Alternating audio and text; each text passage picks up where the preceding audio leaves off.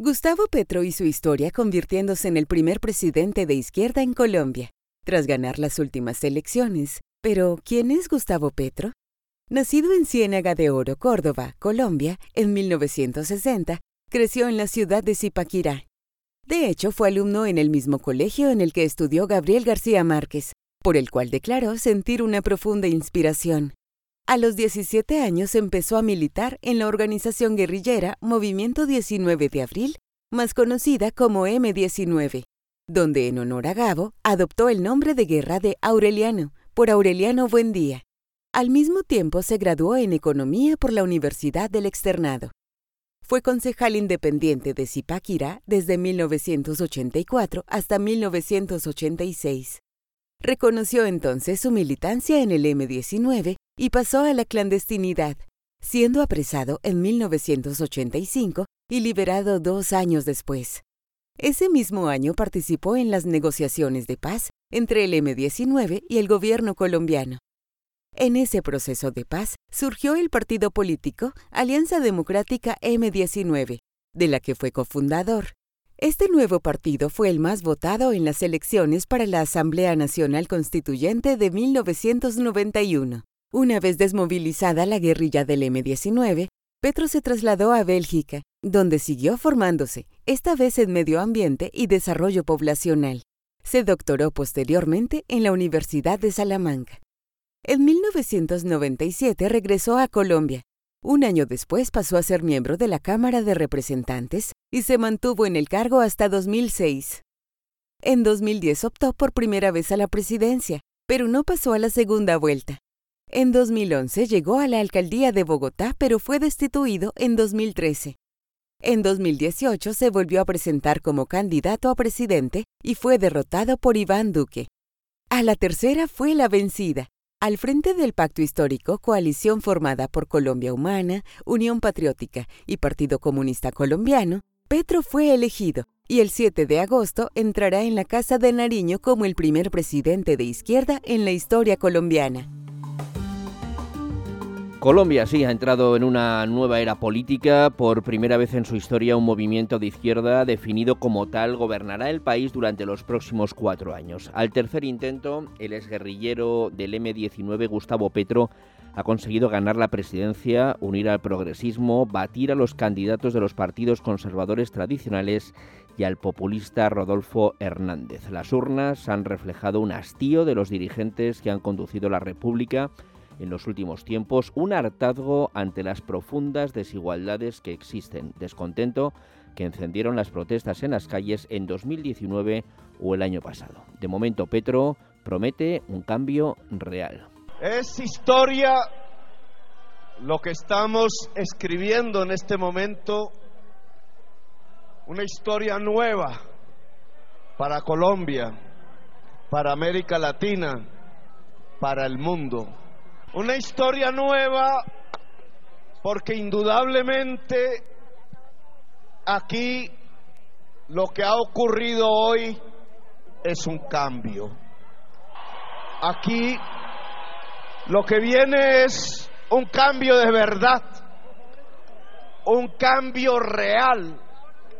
En ello comprometemos la existencia, la vida misma pero no lo va a tener fácil, el antipetrismo es enorme, además tiene grandes retos por delante. Unir a un país roto, dividido, no fallar a los 11 millones de votantes que han depositado muchas esperanzas en sus promesas de campaña. Transformaciones profundas en el modelo productivo y energético con menos dependencia de los combustibles fósiles para las que necesita amplias mayorías en el Congreso que ya está consiguiendo. Colombia es un país marcado por la corrupción, la violencia, que ha sufrido con la pandemia, no atraviesa su mejor momento económico. La pobreza afecta casi al 40% de la población. Hay una enorme desigualdad.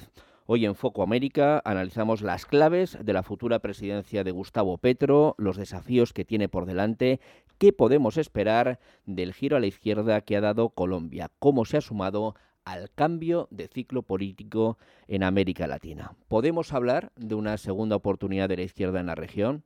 Lo que está claro es que los oficialismos cada vez son más criticados, la polarización hacia los extremos creciente, los gobiernos cada vez más ineficientes e inestables. Foco América, un podcast impulsado por JIC sobre actualidad latina y mundial, para que nunca te quedes fuera de la conversación. Con Carlos Malamud y Pedro Rodríguez. Soy Joaquín Bizmanos, director de Relaciones Informativas de JIC. Ya sabes que este es un podcast de análisis en el que buscamos arrojar algo de luz sobre lo que ocurre a uno y otro lado del Atlántico. Te ayudamos a entender lo que pasa, aportamos claves, argumentos para tu conversación. Foco América es conocimiento, reflexión y buenas historias gracias a nuestros colaboradores. Carlos Malamud es investigador del Real Instituto Elcano, catedrático de Historia de la UNED. Carlos, ¿cómo estás? Hola, muy buenas, estupendamente. Pedro Rodríguez, profesor de Relaciones Internacionales de la Universidad Pontificia Comillas. Bienvenido, Pedro, un programa más a Foco América. Muchísimas gracias, encantado de estar aquí. Hoy estamos en Colombia.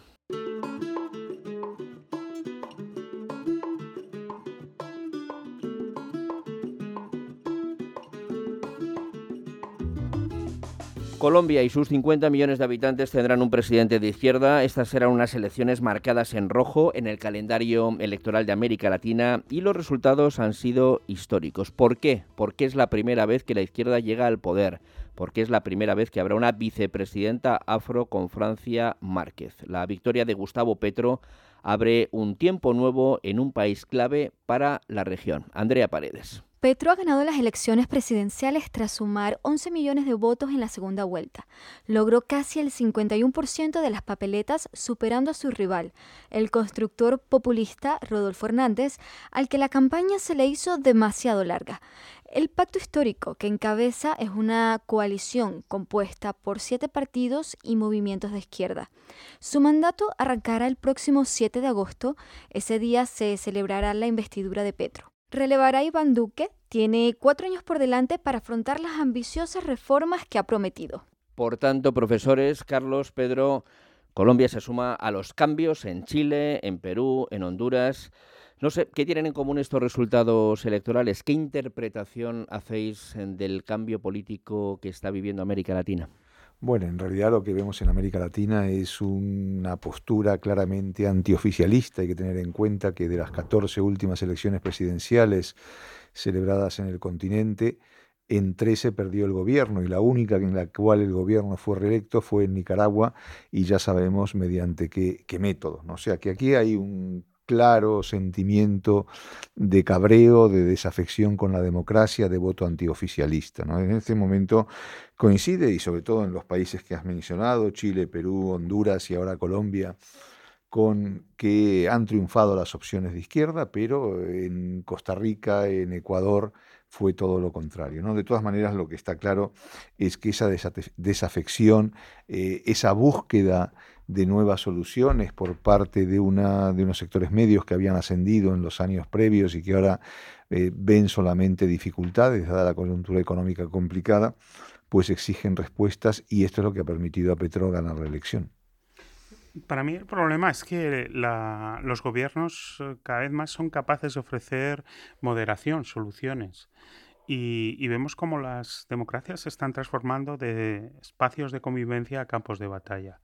Y aquí hay un gran componente de frustración, hay sucesivas eh, estallidos, sucesivos estallidos sociales y esta combinación lo que apunta es hacia una desesperada necesidad de cambio que se traduce en las urnas eh, a veces en las posiciones más extremas y no precisamente en las más capacitadas para obtener el cambio político deseado. El antiestablismo, por tanto, se convierte en una posición dominante política en América Latina. Lo que está claro es que la victoria de Petro ha cerrado un ciclo en la historia del país marcada por el dominio de la derecha, marca un punto de inflexión ¿Cuáles son los principales retos a los que se enfrenta? Mm, pobreza, violencia, deforestación, desconfianza en las principales instituciones democráticas. Desde luego la lista es larga, ¿no? No, la lista es, amplísima y en este momento las expectativas que hay en la población colombiana respecto al triunfo de, de Petro son desmedidas. Podríamos hablar incluso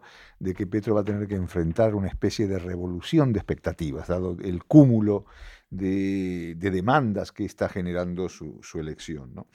Ahora, Eh, ¿Por qué el anti-establishment se ha convertido un poco en, la posición dominante? Porque por un lado prima la polarización.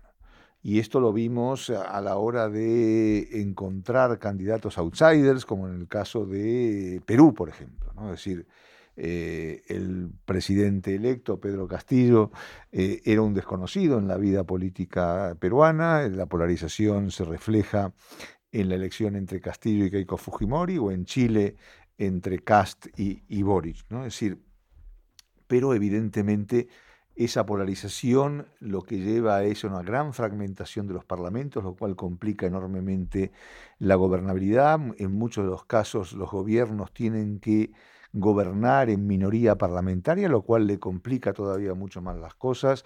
Como decía antes, hay una gran desafección con la democracia, con los partidos políticos, con las instituciones democráticas y ahora en un reciente estudio del Banco Interamericano de Desarrollo se pone de manifiesto otra cuestión que es una de las grandes debilidades latinoamericanas, que es la falta de confianza falta de confianza en las instituciones, pero también falta de confianza interpersonal, lo cual complica enormemente eh, la construcción política, la construcción institucional. Yo destacaría eh, como principal eh, reto en Colombia la terrible paradoja que es eh, el hecho de que Colombia eh, tenga las mejores perspectivas económicas, que tenga la oportunidad de recuperarse mejor que otras economías de la región de, la crisis de la pandemia, y al mismo tiempo el nivel de frustración eh, social es, no acompaña esas expectativas. Y la clave, por supuesto, está en, en acercar esas dos posiciones. una economía, Colombia no es un país pobre.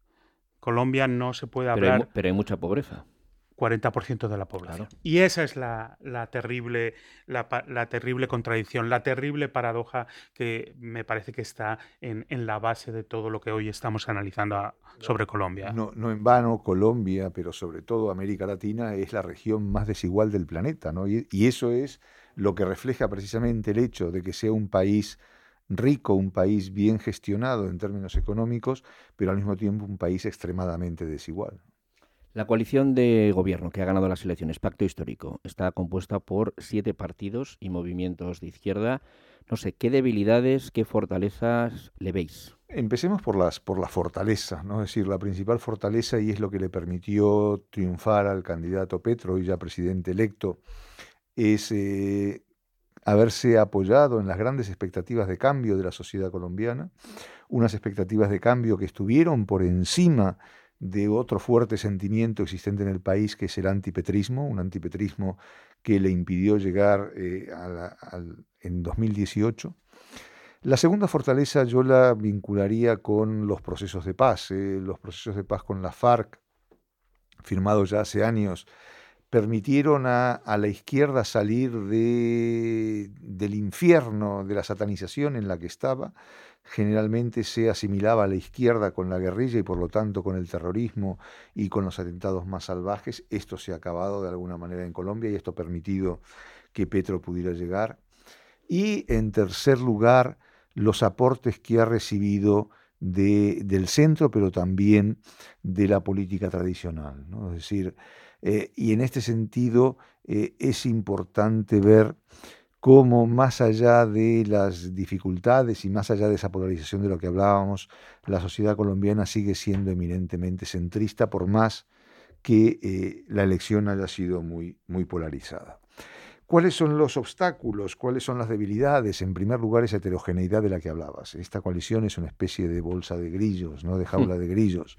Es decir, por un lado tenemos a un candidato como Petro y por otro lado tenemos a la, candidata, a la ya vicepresidenta eh, Francia Márquez, que eh, después de la elección primaria eh, denunció al presidente y expresidente del país, al presidente del Partido Liberal, César Gaviria, como neoliberal, lo cual en términos colombianos es un insulto atroz, ¿no? Es decir, pero eh, no se privó de, hacerlo, ¿no? De, satanizando a quienes de alguna manera van a ser pieza clave, sobre todo en los primeros meses del nuevo gobierno. Y la principal debilidad, que duda cabe, es la difícil situación económica. A mí me parece que eh, El gran problema, como siempre, es que el respaldo en las urnas para ganar la presidencia no viene acompañado de el respaldo suficiente en el poder legislativo. Eh, entiendo que los eh, grupos más afines a Petro solo controlan un 15% del Congreso colombiano y a mí me gustaría destacar como debilidad la propia personalidad de Petro. No es alguien que sea eh, capaz de construir grandes diálogos, grandes consensos.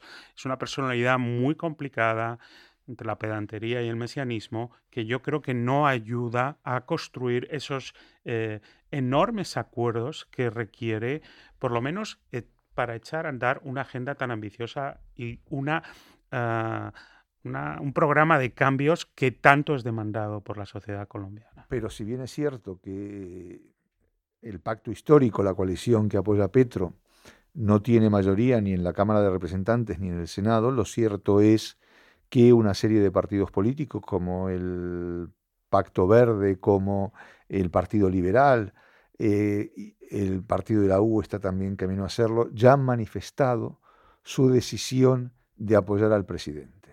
Es decir, eh, el sistema político colombiano es muy particular. Hasta el día del 7 de septiembre los partidos, el 7 de agosto es cuando asume el nuevo gobierno, hasta el 7 de septiembre los partidos tienen la posibilidad de decir si van a convertirse en parte del gobierno, si van a ser oficialismo, si van a ser oposición o si eh, van a ser independientes. Y en ese sentido, eh, la deriva de buena parte de esos, partidos, de esos partidos tradicionales, tan denostados por Francia Márquez, lo que están haciendo es garantizar la futura gobernabilidad del país. Es decir, que buena parte de las reformas, en la medida en que sean consensuadas con los partidos tradicionales, van a tener grandes posibilidades de salir adelante. Eso sí, habrá una profunda negociación en torno a ello. Sumo la conversación a Erika María Rodríguez Pinzones, colombiana, doctora en Relaciones Internacionales por la Universidad Autónoma de Madrid, responsable de América Latina en la Fundación Alternativas. Erika, bienvenida a Foco América. Hola, Joaquín. ¿Era necesario un cambio en Colombia? ¿Es posible, sobre todo? Por supuesto que era necesario un cambio en Colombia. El país ha sufrido una serie de transformaciones a raíz del acuerdo de paz que hacen necesario eh, la ampliación de la agenda política, pero también del sistema de la representación. Es decir, Colombia tiene un sistema democrático, sin ninguna duda, pero digamos que habían fallas en el proceso de representación en el sentido de que se habían agotado en cierta forma las propuestas que presentaba la política tradicional para responder las demandas que, de la sociedad. Asimismo, una buena parte del país estaba excluido de los procesos porque no llegaba hasta ellos el proceso electoral en el sentido de que siempre estuvieron excluidos de la política pública, del mercado, eh, de la infraestructura. El país por eso necesitaba cambios urgentes para reconstruir y, digamos que, articular todo el territorio dentro, del, dentro de la construcción del Estado.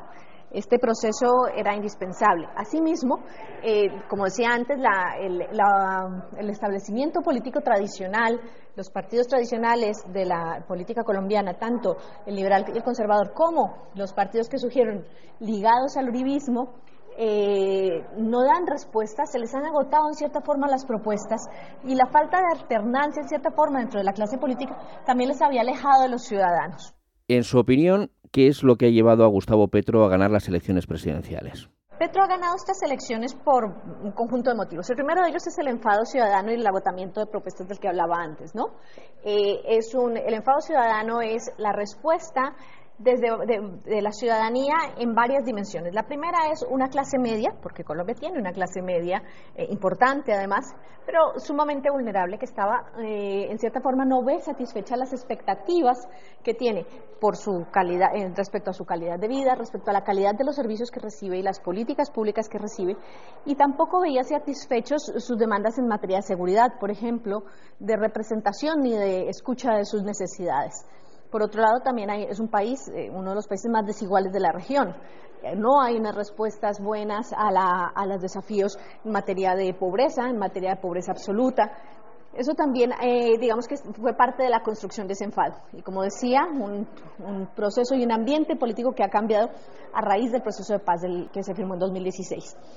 este enfado ciudadano y esta ampliación de la agenda política llevaron a que la ciudadanía en general y en términos, eh, digamos, mayoritarios, castigar el sistema político buscando dos candidatos que no eran parte de la propuesta tradicional de la derecha colombiana. Rodolfo Hernández y Gustavo Petro. Si se suman los votos de los dos, eh, tenemos el 68% de los votos, más o menos. Es decir, un voto de castigo claramente. Finalmente, mm, por su nivel de representación, por eh, la forma en la que hizo su campaña y por el agotamiento de la política tradicional que se unió rápidamente a Rodolfo Hernández, Gustavo Petro consiguió ponerse por delante en, la, en, las, en, las, en los resultados electorales. ¿Ve a Petro capaz de lograr una conciliación en el país o por el contrario, se corre el riesgo de aumentar la polarización? Es difícil saber si Gustavo Petro va a lograr conciliar el país, sobre todo porque no depende solo de él. Él tiene que tener liderazgo, él tiene que proveer las herramientas, pero la conciliación requiere también de la voluntad de otros actores políticos. Es decir, para, para conciliar al país o eh, para que primero hay que hacer una conciliación dentro de los sectores políticos que están divididos a, nivel, a raíz del proceso electoral. Hay que romper o tienen que esos sectores romper un, miedo, un poco el miedo a la izquierda si se van a quedar anclados en el proceso de solamente le tememos a la izquierda la demonizamos, no hay salida posible. Y por otro lado, hay que establecer canales de diálogo con otros eh, sectores importantes del país. El ejército, en primer lugar, el cuerpo de policía, pero también los empresarios y superar em, las diferencias históricas. Es decir, sí hay que establecer un proceso de diálogo que tiene que liderar el presidente, pero donde tienen que haber más voluntades y ahondar más voluntades. A nivel social, la reconstrucción y la conciliación va a estar muy ligada a la capacidad de presentar resultados, porque será ahí donde Petro em, consiga disminuir los miedos que genera, pero también demostrar que hay capacidad de gobierno y hay suficiente madurez y responsabilidad desde una propuesta también de izquierda y desde una propuesta que sea inclusiva en el sentido de socialmente inclusiva, inclusiva en materia de género eh, y que sea inclusiva en materia de, de poblaciones que han estado excluidas históricamente en el país. Es decir, lo que necesitamos son capacidad de liderazgo, capacidad de gestión, herramientas para construir diálogos de diferente nivel y también presentar resultados a los colombianos. Erika, ¿cómo ve la futura relación de Colombia con el resto de la región, con Estados Unidos? La relación de Colombia con el resto de la región ha estado siempre mediada por su mirada al norte, ¿no? Esto está cambiando porque también los Estados Unidos no son los mismos y están, eh, digamos, en una dinámica geopolítica muy distinta a la que estaban en el pasado. En este mm, escenario y en un marco de giro hacia la izquierda de muchos gobiernos latinoamericanos, que no quiere decir que sean todos iguales, hay importantes diferencias entre ellos, entre sus estilos y entre sus agendas políticas, eh, Colombia puede tener un papel de liderazgo. Primero porque tiene un presidente, un nuevo presidente pues es un político avesado, con una historia, con un cierto reconocimiento dentro de la izquierda latinoamericana, que le puede dar un papel de liderazgo con Estados Unidos hay un proceso interesante y es que en el marco de la reconstrucción y del reposicionamiento de Estados Unidos dentro del sistema internacional, abre la agenda a nuevos temas. Uno de ellos y muy importante es un posible cambio en la política de drogas. Es decir, cambiar la idea de guerra contra las drogas, que ha sido la que ha dominado la política y que ha marcado muchísimo las opciones eh, en materia de seguridad, pero también en materia de respuesta a la desafío de las drogas ilícitas en Colombia y del narcotráfico, y cambiarlo por otro, por otro enfoque, un enfoque más social, un enfoque que tenga en cuenta especialmente eh, los problemas ambientales que están asociados a, esta, al cultivo, a los cultivos ilícitos en el caso colombiano, pero que también tenda a descriminalizar a la población cultivadora, que a final de cuentas no son más que campesinos excluidos de los sistemas económicos legales.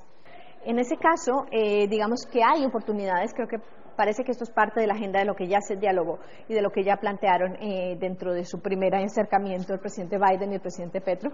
Entonces, eh, vemos que ahí podrían haber digamos, aperturas en la agenda de los dos países y de la región para plantear cosas nuevas, porque definitivamente el eje ambiental va a ser muy importante y el eje de sostenibilidad para eh, dentro de la nueva política latinoamericana, como no puede ser de otra forma. En este caso yo creo, veo que hay posibilidades de cambios positivos. Es posible que también hayan tensiones en otros sectores donde haya que hacer ajustes. Em, el sector seguridad eh, que es un sector potente y que ha sido privilegiado en Colombia durante mucho tiempo, va a tener reticencias y va a, ser, va a necesitar mucha capacidad de diálogo para poder gestionarlo. Pero en general yo creo que eh, se abre una, una oportunidad para que Colombia juegue un papel importante en la región y para que pueda redefinir algunos aspectos de la agenda. Por supuesto, también esto depende de la mano izquierda que tenga el presidente Petro para manejar estos temas, ¿no? Erika María Rodríguez Pinzón, experta en relaciones internacionales. Gracias por acercarse a Foco América. Un abrazo. Gracias, Joaquín. Ha sido un placer colaborar con Foco América. Carlos, Pedro, ¿qué repercusiones regionales veis vosotros en el, triunfo de Petro? Bueno, por un lado, lo que está instalado de alguna manera como lugar común es que esto refuerza el eje progresista en el contexto latinoamericano, lo cual en parte es cierto, pero las repercusiones regionales van a depender básicamente de hacia dónde se recueste Petro y con quién busque profundizar sus alianzas. Es decir, Petro va a seguir la estela de Gabriel Boric eh, en una línea, podríamos definir, aplicando los conceptos o los criterios europeos eh, más socialdemócrata, o se va a respaldar en, Nicolás Maduro y en, su política eh, próxima a, Rusia, próxima a Cuba, justificando Nicaragua, cosa que de momento ha, condenado. Entonces, eh, esa es básicamente la cuestión y en el caso inclusive de que decida formar un tándem, una sociedad con, con eh, Boric, la pregunta sería también, bueno, pero ¿qué actitud va a tener respecto a Venezuela, más allá de restablecer las relaciones y abrir la frontera? ¿Qué relación va a tener con, Cuba? ¿no? Esto va a ser un poco eh, el eje de la cuestión. Es verdad que habló largo y tendido con con Biden, lo cual hace augurar una relación no demasiado conflictiva con Estados Unidos, pero la agenda es sumamente compleja, como bien decía Erika, incluyendo el tema del, eh, narcotráfico. ¿no? Pero eh, desde la perspectiva eh, regional también va a ser importante cuál sea su política climática, ¿no? Es decir, y en este sentido, su promesa de recortar los ingresos por hidrocarburos podrían tener sentido con un petróleo a 60 dólares barril, pero con un petróleo a 120 dólares barril, como en este momento, y con la necesidad de contar con fuertes ingresos para financiar las reformas prometidas, pues eh, yo concluiría con una frase muy lacónica, pero sin petróleo no hay paraíso, me temo, en Colombia. Pedro. A, mí me parece que mm, la clave en el contexto de América Latina es si eh, todos estos cambios van a hacer honor a esa etiqueta que se está fraguando de la nueva izquierda latinoamericana o si eh, vamos a entrar en una segunda oportunidad para la izquierda radical de Latinoamérica. en este sentido, yo creo que está muy claro por dónde no tienen que avanzar eh, el ejemplo de este eje autoritario compuesto por, por Venezuela, ah, por ah, Cuba, por Nicaragua, es evidente. Pero mm, yo creo que queda mucho terreno por cubrir eh, a la hora de generar esa opción de izquierda eh, nueva o de izquierda socialdemócrata o de izquierda que es capaz de realmente solucionar problemas y no crear más. Busco la mirada de otro analista desde Bogotá. Francisco Miranda Hamburger es el director de Portafolio, uno de los principales periódicos colombianos, líder en materia económica. Francisco, ¿cómo está? Hola, ¿cómo están todos? Un saludo. Estamos contando, Francisco, que hay dos visiones distintas, claras. En Colombia, Petro debe intentar tender puentes, buscar equilibrios. De momento ha hablado de un acuerdo nacional, de la llamada política del amor. Eso, Francisco, ¿cómo se traduce? ¿Qué debemos entender? Bueno, los resultados electorales eh, de Colombia pues marcaron una división, digamos, muy cercana entre esas dos visiones de, de país que comentas. El Acuerdo Nacional de Petro, como él lo ha bautizado, él ha dicho que gira en torno a tres áreas, el área de la paz, el área de la justicia social y el área de la justicia climática. Detrás de cada uno de esos pilares se esconde un paquete muy ambicioso de reformas en cada área. En el área de la paz, por ejemplo, el presidente electo Gustavo Petro ha hablado de reformas derivadas del acuerdo de paz que tocan la propiedad de la tierra, reformas a la constitución de la Policía Nacional de Colombia, cambios a la doctrina militar, entre otros aspectos. Este, este acuerdo es un acuerdo, digamos, amplio, lo que, lo que está proponiendo Petro, y también se va a desarrollar en diferentes espacios. El primer espacio es eh, el espacio parlamentario, el espacio del Congreso de la República. Colombia tiene un sistema presidencialista con un Congreso en, eh, que, eh, se requiere para cualquier presidente impulsar sus reformas. Hoy en día el presidente electo Gustavo Petro ya cuenta con las mayorías del Congreso. Numerosos partidos políticos han manifestado el deseo de acompañar al presidente Petro en eso. Ahí hay un espacio y en ese espacio tiene, tiene el presidente electo ya las mayorías, el espacio del Parlamento, del Congreso. Y hay otros espacios que se hablan de espacios regionales, de espacios sociales, donde la discusión será digamos, todavía no hay claridad sobre cómo se van a presentar esas, esas discusiones. Lo que en estos momentos o donde se materializa ese, ese, ese acuerdo nacional puntualmente hoy es en el tema del Congreso de la República, de la alianza parlamentaria mayoritaria que ya el presidente electo ha, ha definido. Usted sabe, Francisco, que la economía mm, también va a ser clave. Petro, a priori, es visto con dudas, con miedo por los mercados, por los inversores, por las empresas. Ha hablado de desarrollar el capitalismo. ¿Debería enviar cuanto antes señales, mensajes claros de lo que va a hacer? Lo primero que debemos tener en cuenta es tener una claridad sobre la economía que hereda el presidente electo Petro. La economía que entrega el presidente Iván Duque eh, no tiene ese panorama tan, tan desastroso y tan terrible que se pintó en campaña. Es una economía que, está, que creció el año pasado a un 10.6%.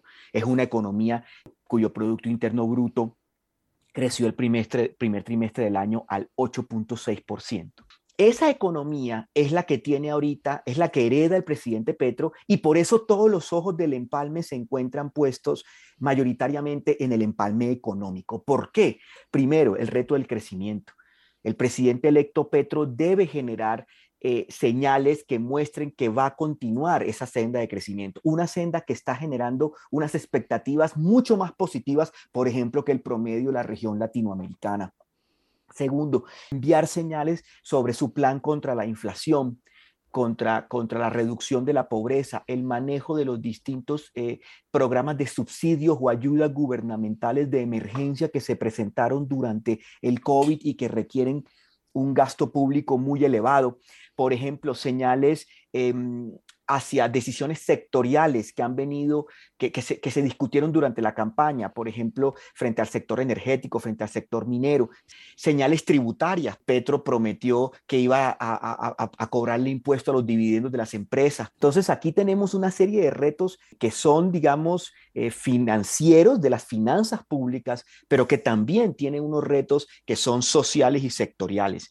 Esos, esos retos apenas el comienza el empalme, tenemos aún unas semanas para poder, eh, para poder comenzar a verlo, pero los mercados y, los agentes económicos de Colombia estarán muy atentos a las señales que se envíen, porque el, la naturaleza principal del cambio con el cual fue elegido el presidente Petro es precisamente su naturaleza es económica. Serán los, los aspectos económicos, fiscales, sectoriales, de gasto social, de gasto público, de programas del gobierno, de intervención del Estado en la economía, los que definan la naturaleza y por ende el éxito de ese cambio que él está eh, prometiendo. Ha señalado esas promesas, sobre todo desde el punto de vista energético, polémicas, pero ya sabe que una cosa es decir las cosas en la oposición y otra gobernar. ¿Qué política seguirá en el tema de los hidrocarburos? ¿Será capaz de llevar a cabo esa reforma profunda que ha anunciado? Sí, las reformas que él propone, como, bien lo dices, en, las reformas en el sector minero energético, son reformas drásticas y que han generado mucha preocupación. ¿Cuáles son esas propuestas? Eh, son varias, pero resumámosla en dos grandes impactos. El primero, el presidente electo Petro ha prometido paralizar la futura explotación petrolera en Colombia. Y segundo, el presidente Petro también ha, ha prometido suspender operaciones en mineras de cielo abierto. Para un país como Colombia, cuyas finanzas públicas y cuyo desarrollo de buena parte del territorio nacional depende de estas actividades, eh, eh, es, una, es una propuesta, digamos, eh, peligrosa que genera alarma. Los sectores, inclusive nosotros desde los medios de comunicación, hemos advertido permanentemente la dificultad para que estas promesas se hagan realidad y los impactos que tiene sobre la economía colombiana y sobre la economía regional y las finanzas públicas. Pero hasta el día de hoy, el presidente electo Petro y su equipo de trabajo eh, se han, eh, han, mantenido firmeza en, esa, en, en, ese camino. Veremos si se mantiene esa firmeza de Petro, pero no sé si teme que su presidencia sea más efectista que efectiva, más de gestos que de hechos, por así decirlo. Eso es un riesgo eh, eh, muy grande. Tenemos unas promesas de cambio grandes, altas, de distinta naturaleza, cuyos grupos sociales que las demandan y esperan del nuevo gobierno son diversos, son heterogéneos. Hay promesas de toda naturaleza, desde decisiones que puede tomar el presidente sin necesidad de pasar al Congreso, hasta reformas como la tributaria, por ejemplo, que van a requerir, digamos, de, una, de un manejo político y un manejo parlamentario que serán, digamos, retadoras. Otras decisiones requieren cambios, transformaciones en la propiedad agraria de la tierra colombiana, que van a impactar sectores cruciales para la economía colombiana, como el energético, el minero, etc. Y por último, tendremos una, un, eje de la paz que también tiene unas expectativas de reducción de la violencia, de desmovilización de actores armados ilegales, de reducción de la actividad del narcotráfico y su conexión con la seguridad nacional y con la criminalidad internacional de la cual pues Colombia lamentablemente ha hecho, ha hecho parte por las últimas cuatro décadas que también tendrán digamos unas expectativas nacionales e internacionales muy altas eh, para cumplir. En resumen, eh, un cambio muy heterogéneo que tiene una naturaleza muy variada, con expectativas muy altas, con metas muy ambiciosas que eh, desde el día 7 de agosto, cuando el presidente Petro tome posesión, pues comenzará un reloj a, correr y, entonces ya veremos un poquito eh, eh, cómo, digamos, los retos que, la que esa presidencia tiene para materializar ese cambio. Y habrá, digamos, no sé, me, atrevo yo a pensar quizás una buena dosis de desilusión, dada la heterogeneidad, la ambición y la naturaleza diversa que integra este cambio. Francisco Miranda, director del diario Portafolio. Gracias por su análisis. Un abrazo. Gracias. Saludos a todos. Esto es Foco América, un podcast de conversaciones sobre actualidad latina y mundial. Hoy estamos analizando la nueva etapa que se abre en Colombia. Por ejemplo, ¿qué puede pasar con el futuro proceso de paz? ¿Qué esperáis vosotros? ¿Habrá diálogo con el Ejército de Liberación Nacional y con las bandas criminales? Bueno, e, evidentemente en lo referente al proceso de paz va a haber un cambio respecto a la gestión del presidente Iván Duque, que si bien no anuló por completo los, los eh, acuerdos de paz con la FARC, sí los puso en el congelador de la manera más eh, brutal posible. Algunas cosas eh, siguieron funcionando, pero en línea general la percepción existente, sobre todo del exterior, es que hubo grandes obstáculos para avanzar en este camino. Eh, Petro ha dicho claramente que va a profundizar eh, los acuerdos en algunas líneas más que en otras y eh, que quiere ampliar estas conversaciones con, la FARC, que fueron exitosas en, La Habana, como ya, pudimos ver en su día, con el ELN, el Ejército de Liberación Nacional. Lo que pasa que el diálogo con el ELN es un diálogo complicado, no depende únicamente de la voluntad del gobierno. El ELN se ha convertido cada vez más, no solamente en un grupo terrorista, sino un grupo muy vinculado con el tema del narcotráfico y tiene una eh, faceta mafiosa que hace complicada la negociación con él, como también con el resto de las bandas criminales. Es decir, es verdad que Petro tiene ganas de llegar a algún tipo de acuerdo que evidentemente facilitaría eh, su agenda de gobierno, su labor cotidiana de, gobierno, pero va a ser complicado. El acuerdo de paz puede darnos a entender que el problema de la violencia está en vías de solución en Colombia, todo lo contrario.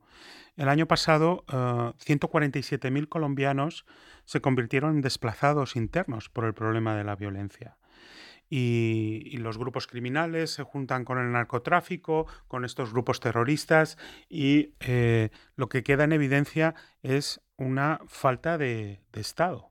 Eh, Steven Pinker, el profesor de Harvard, eh, ilustra el Estado o designa al Estado como uno de los factores de avance de nuestras sociedades. Y vemos que en muchas partes de Colombia ni hay ley, ni hay Estado, ni hay posibilidad de, construir un mínimo de justicia para avanzar.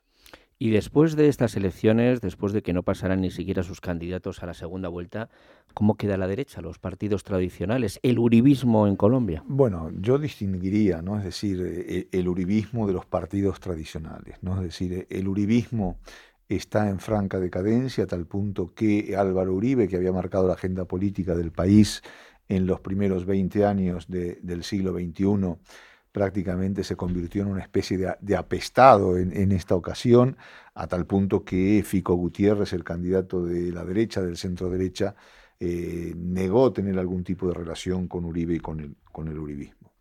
Respecto a los partidos tradicionales, hay que recordar que si bien no hicieron una buena elección presidencial, sí tuvieron buenos resultados eh, parlamentarios, siguen teniendo estructuras eh, territoriales eh, con cierta implantación, y esto hace que se pueda pensar en una reorganización, en una regeneración de estos partidos, ¿no? Es decir, teniendo presente que el Partido Liberal ya mostró su decisión de apoyar al gobierno, el Partido Conservador incluso podría estar en vías de hacerlo, veremos cómo finalmente eh, se decanta, pero lo cierto es que eh, yo creo que estos cuatro años van a ser eh, muy ilustrativos de, cuál va a ser el futuro de, Colombia ¿no? y en qué medida estos partidos tradicionales, el Partido Liberal, el Partido Conservador, inclusive otros como el, Partido de, la U, van a utilizar este tiempo para ser una oposición constructiva o para ser un, parte de ese gobierno de forma constructiva y poder regenerarse. Desde el punto de vista de la consolidación democrática eh, colombiana, esto sería una excelente noticia. Llega ahora el momento de abrir la cara B de Foco América. Una cara B que centramos hoy en la figura de Francia Márquez, la futura vicepresidenta de Colombia. Algo hemos hablado ya en este capítulo de ella. Sabemos que es una mujer afro, una líder social, defensora de las minorías. La conoce bien Luz Ángela Sánchez, directora senior de Asuntos Públicos en G Colombia. Nos dibuja el perfil de una persona de la que seguramente vamos a hablar mucho en los próximos meses, que va a ser clave en el futuro gobierno de Gustavo Petro. Luz Ángela, cuéntanos.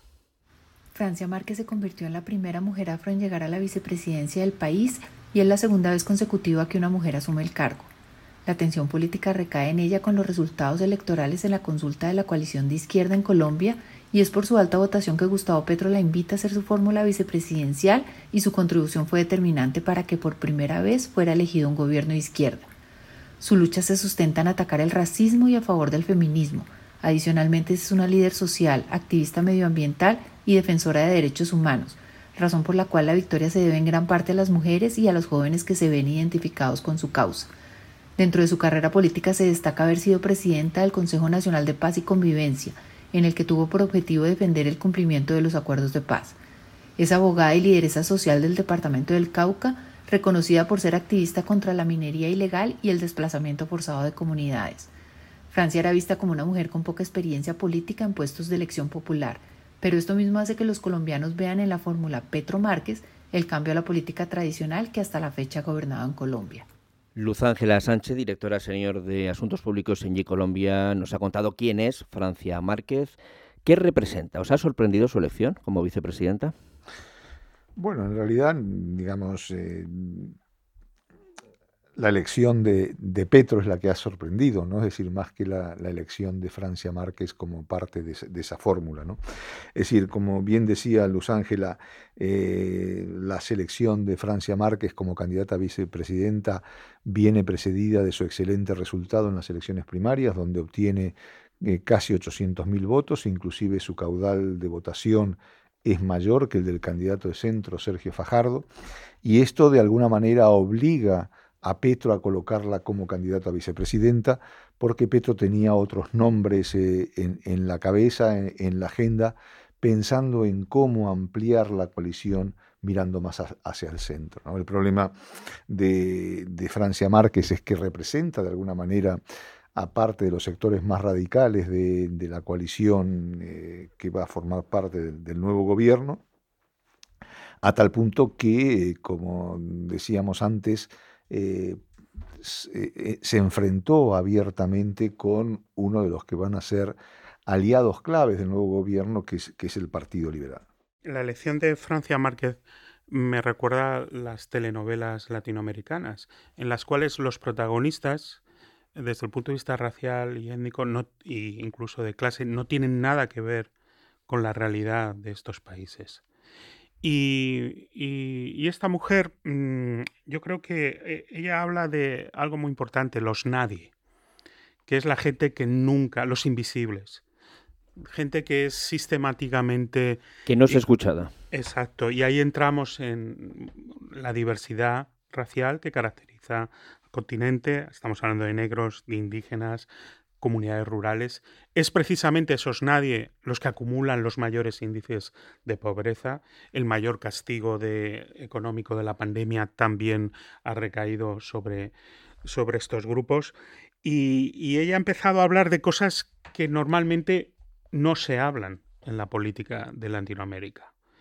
Y alguien se preguntaba eh, que al final la clave va a ser si Colombia está preparada para tener a una vicepresidenta Bueno, hay, hay unas imágenes de una reciente visita de Francia Márquez a la actual o en ejercicio vicepresidenta Marta Lucía Ramírez, que también es eh, ministra de Exteriores, y cuando sale de la reunión, eh, Marta Lucía Ramírez sale de la casa donde estaban reunidas y Francia Márquez empieza a saludar, a darle la mano una a una a toda la gente del servicio que casualmente la mayor parte eran de color. Eso de alguna manera marca una gran diferencia en la forma de hacer política en Colombia. Entonces, eh, ¿fue decisiva Francia Márquez en, la elección? Un millón de votos hablan. Yo no sé si, si tanto. Ahora, evidentemente, en un contexto en el cual cada nuevo voto contaba y que la diferencia final fue más amplia lo esperado, pero fue relativamente que corta, e, el papel de Francia Márquez eh, fue importante. ¿Qué hubiera pasado si hubiera habido otro candidato como vicepresidente más centrado? Pues no lo sabemos, sería entrar en política ficción. Pero lo cierto es que eh, Francia Márquez tiene una manera de hacer política muy diferente de lo habitual en Colombia.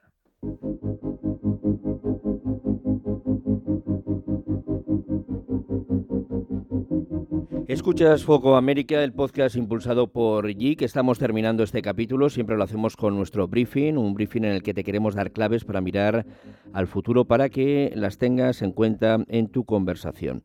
Conclusiones del capítulo de hoy. Carlos Pedro, ¿hacia dónde va Colombia? Esa es la gran pregunta del millón. Hasta el 7 de agosto no lo sabremos claramente. Quizás antes cuando designe al gabinete en su totalidad tengamos más pistas.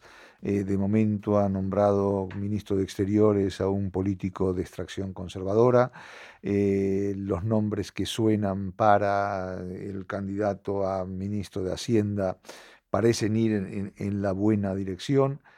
Pero eh, aún, aún, es pronto, ¿no? Es decir, decía antes Pedro que Petro es su principal enemigo, ¿no? Es decir, de alguna manera el carácter de Petro no, facilita las cosas.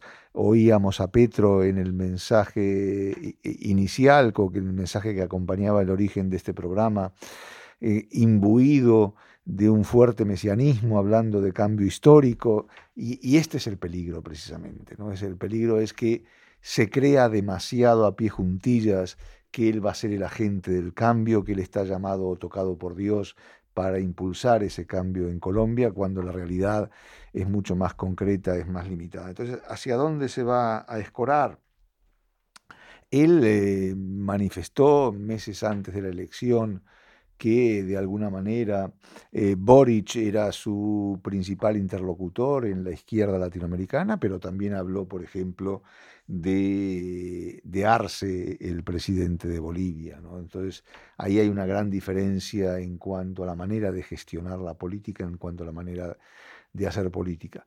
Hasta tanto no empiece a ejercer, en tanto no empiece a dar señales claras, más allá de la retórica, porque bueno, eh, discursos a todo el mundo, buenas intenciones promete todo el mundo, pero una vez que la realidad comience a imponerse y le empiece también a mostrar sus limitaciones, yo creo que vamos a ver al verdadero Petro presidente.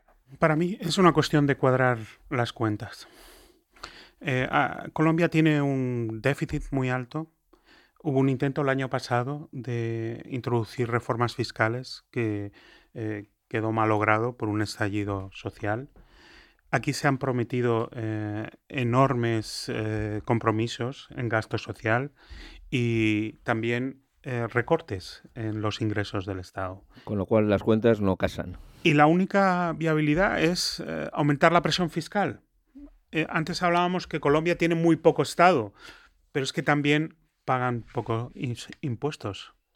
Entonces, al final se tiene lo que, lo que se paga, ¿no? Y en ese sentido, yo creo que en, esa ah, bifurcación entre promesas, realidades y, margen fiscal es donde, donde existe, donde eh, está la clave. El, problema es que la reforma fiscal que promete Petro o, o uno de, los, de las piezas centrales de esa reforma fiscal es grabar a las 4.000 personas más ricas de Colombia. Un, ensayo que en otros países donde se intentó aplicar fracasó estrepitosamente. Entonces, ¿hacia dónde va a ir? ¿Qué tipo de reforma fiscal va a ser? ¿Va a extender la base fiscal? ¿Va a aumentar la presión fiscal? Son las cuestiones que tiene que resolver el nuevo gobierno.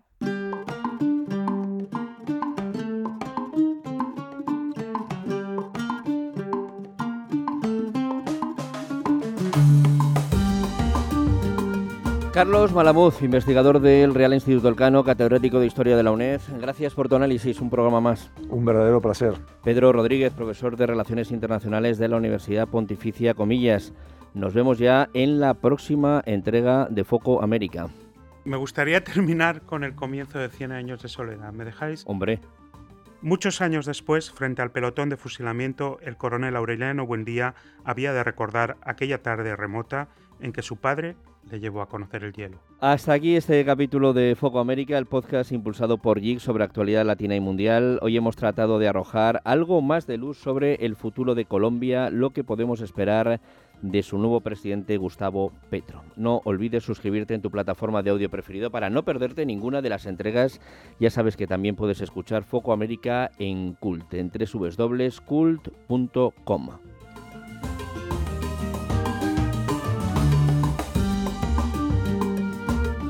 Foco América, un podcast impulsado por JIC sobre actualidad latina y mundial, para que nunca te quedes fuera de la conversación. Con Carlos Malamud y Pedro Rodríguez.